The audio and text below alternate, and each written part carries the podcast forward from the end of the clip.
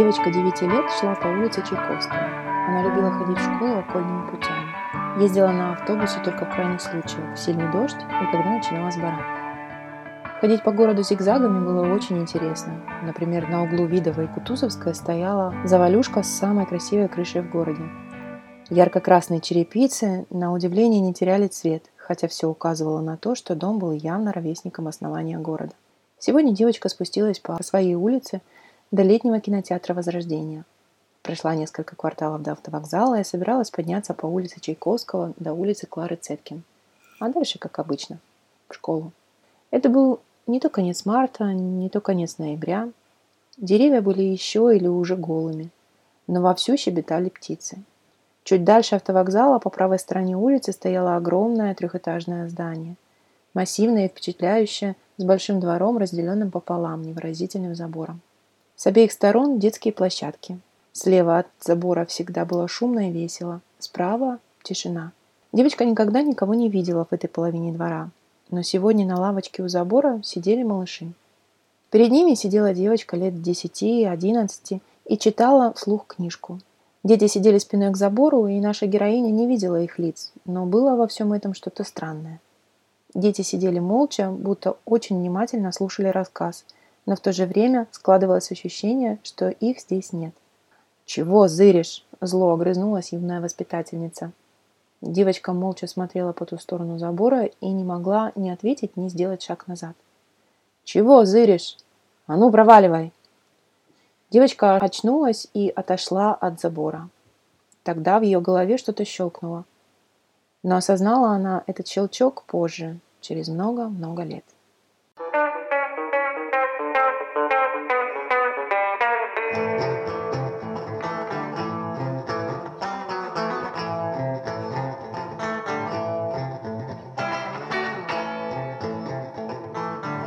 Симона очень нервничала. Быстрее, быстрее, мы опоздаем.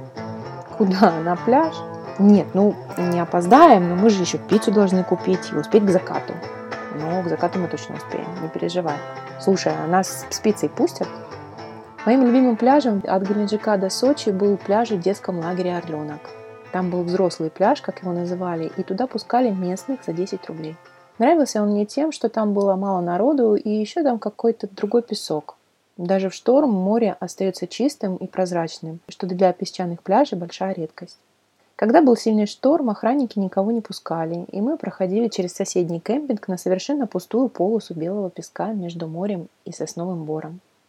Из боязни, что с пиццей все-таки нельзя, я положила ее в сумку и молилась всем богам, чтобы ее содержимое не стекло на полотенце. Слава богу, все обошлось. «Копай!» Вдруг сказала Симона, когда я с удовольствием растянулась на полотенце. Что? Ну копай же. Вдруг тут пираты сокровища поставили. Я посмотрела на него с подозрением. Последние месяцы у Симоны на работе были не сахар. Я копнула пальцем в песке. «Ну, глубже», — не унимался он. «Скажи, в чем подвох?» — спросила я. «Ты просто копай». Я покопалась еще, и мой палец во что-то попал. Я вытащила руку из песка и увидела, как на ней в лучах заката поблескивает кольцо. Ты с ума сошла, если бы оно потерялось. Не помню, как зашел разговор. Мы сидели все в той же пиццерии на веранде. Петра тогда был лучшим местом на всем побережье, от Геленджика до Туапсе. Итальянцы с удивлением говорили, что пицца здесь почти как в Италии. С тобой или без тебя я усыновлю ребенка бравурно заявила я будущему мужу, зажевывая эту фразу пиццей четыре сыра. Он промолчал, а я быстро забыла о разговоре. Мы поженились в конце сентября. Было еще тепло, и русская свадьба поразила родителей мужа до глубины души. «Разве все это можно съесть?» – удивлялась свекровь.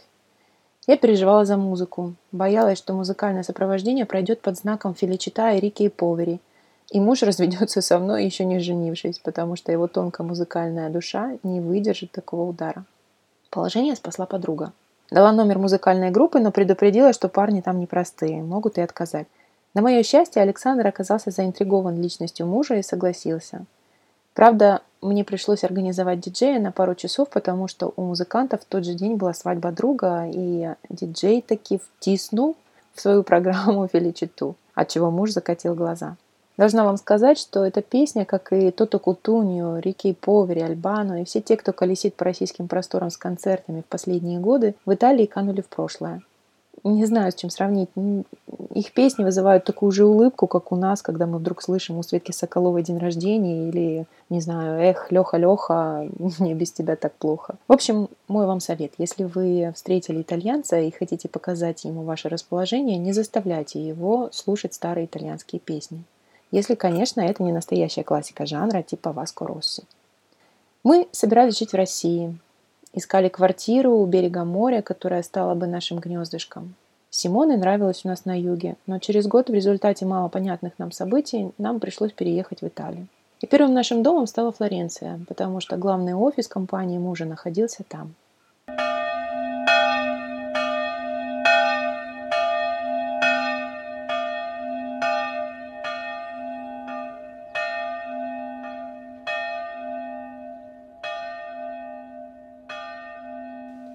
Флоренция – город, который ненавидишь, но и уехать от него не можешь.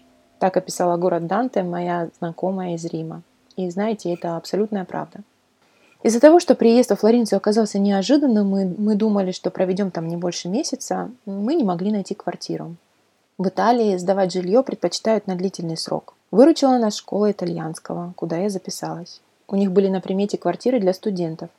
Жилье в Италии – это вообще отдельная тема. Мы обошли все квартиры и насмотрелись такого. Например, в одной очень симпатичной квартирке в самом центре все было в стиле легкого барокко. У каждого студента была отдельная комната с ванной, что, кстати, большая редкость. Для спального места же был сооружен балкон, высота от которого до потолка была примерно метр сорок. Главное помнить об этом ночью. Кухня же была в шкафу.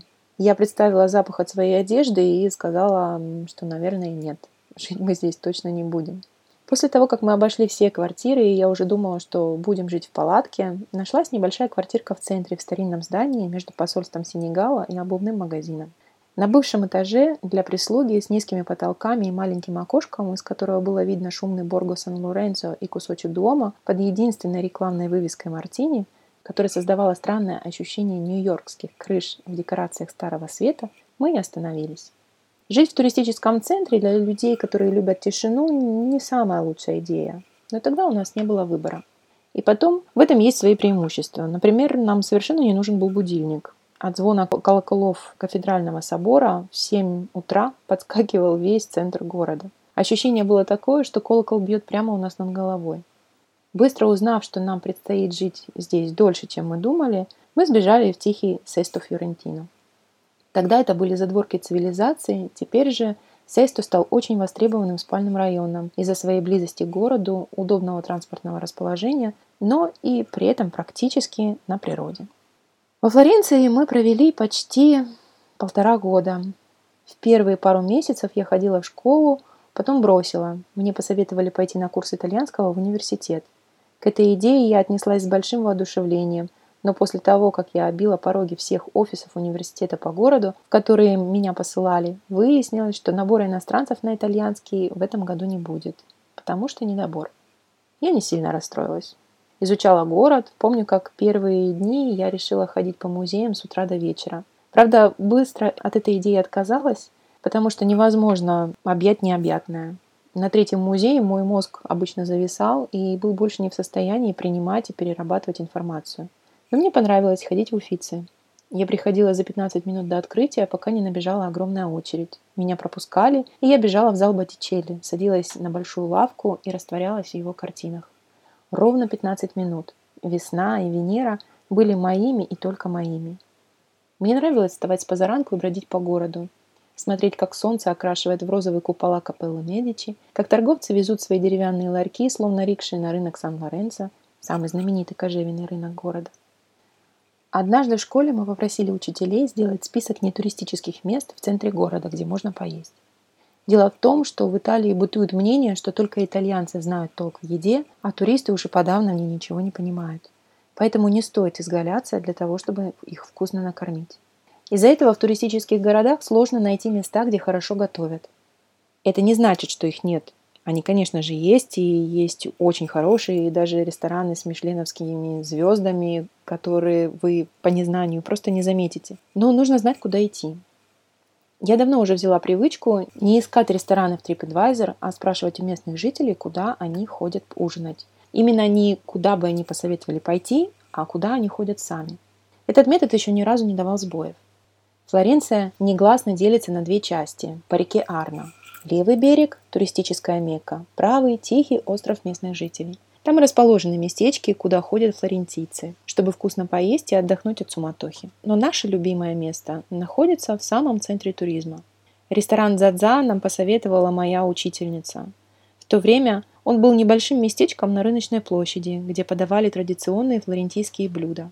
Сейчас это огромный ресторан, который, тем не менее, не поменял качество еды. Не знаю, чем он нам запал в душу. Фьорентино или равиоли под соусом из грецких орехов, доброй улыбкой хозяина Стефана, который похож на благородного Эдальго, или необычным интерьером. Нам нравилось сидеть на уличной веранде на старых цветных стульях и наблюдать за людьми. А теперь, каждый раз, когда мы приезжаем в город, мы обязательно идем туда по старой памяти, чтобы коснуться живых воспоминаний о первом годе нашей итальянской жизни.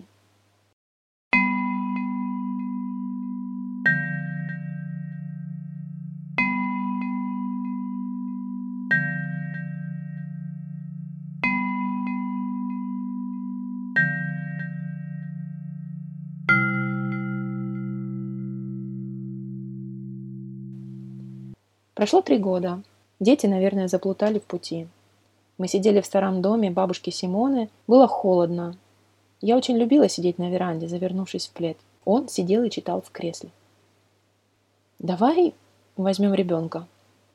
Как же давно я хотела это сказать и не решалась. «Нет». «А почему?» «Потому что детей не покупают в магазине». Он захлопнул книгу и вышел из комнаты. Он сказал это так безапелляционно, что внутри у меня все сжалось. Тогда мне показалось, что мне отрезали руку. Желание, которым я жила практически всю жизнь и для реализации которого ждала нужного момента, вдруг разбилось в дребезги. Лопнуло, как воздушный шарик, и я, как тот Винни-Пух, полетела вниз без страховки. Мир вдруг потерял свои краски, и сейчас я понимаю, что именно в тот момент я встала на паузу. Продолжение следует. Здравствуйте, я Лана Дзуин, и это был второй выпуск нашего подкаста «Однажды в Италии», в котором мне хотелось немного вам рассказать об Италии, о том, как все начиналось. И продолжение, конечно же, следует. Надеюсь, что вам было со мной интересно. И до скорой встречи в следующий понедельник. Пока-пока. Нет, не пока. Я оставляю вас в компании приятной музыки, которая была написана специально к этому подкасту Симоной Дзуин.